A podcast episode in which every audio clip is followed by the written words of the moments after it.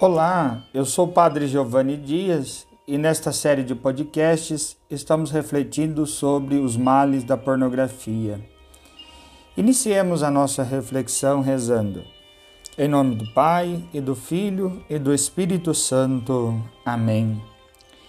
Meu Senhor e meu Deus, creio firmemente que estás aqui, que me vês, que me ouves. Adoro-te com profunda reverência Peço-te perdão dos meus pecados e graças para fazer com fruto este tempo de meditação. Minha Mãe Imaculada, São José, meu Pai e Senhor, meu anjo da guarda, intercedei por mim. Amém. Muito bem. Fico feliz em poder partilhar contigo uma reflexão que pode nos conduzir à maturidade tanto humana quanto espiritual. Hoje quero lhe ajudar a reconhecer que todo vício, inclusive o vício em pornografia, é apenas e tão somente sintoma de uma dor interna muito maior. O Catecismo da Igreja Católica apresenta o tema dos vícios em contraposição ao das virtudes. No livro de São Paulo aos Gálatas, no capítulo 5, no verso 25, nós podemos ler: Se, portanto, vivemos pelo Espírito, caminhemos também segundo o Espírito. O apóstolo aqui elucida que o ser humano é chamado à submissão ao Espírito Santo que o habita. Isto é capaz de o tornar uma pessoa virtuosa, quando ele é submisso ao Espírito Santo. No entanto, quando a pessoa resiste ao Espírito Santo, ela pode se tornar propensa ao vício. Então, o vício é uma resistência à vida no espírito. Esta é a verdade do ponto de vista espiritual. Mas do ponto de vista psíquico, o vício é também um sintoma um sinal de que algo não vai bem. Do ponto de vista material, nós vimos isto no podcast anterior, o vício em pornografia segura a pessoa na fantasia e o tira da realidade. Faz isso por meio de uma alta liberação de um hormônio chamado dopamina. Além disso, o sistema psíquico faz a pessoa permanecer presa no vício pela fantasia, que é na verdade uma tela criada para que a pessoa pinte aquilo que não consegue dizer. A fantasia é, nesse sentido, uma ilusão que a pessoa cria para não expressar a verdade que lhe causa dor.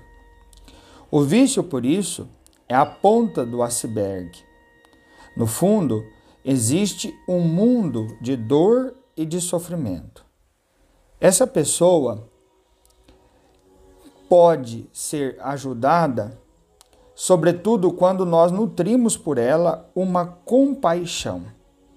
É comum nós condenarmos as pessoas viciadas como safadas ou como preguiçosas e imaturas porque geralmente não conseguimos entender o seu sofrimento real.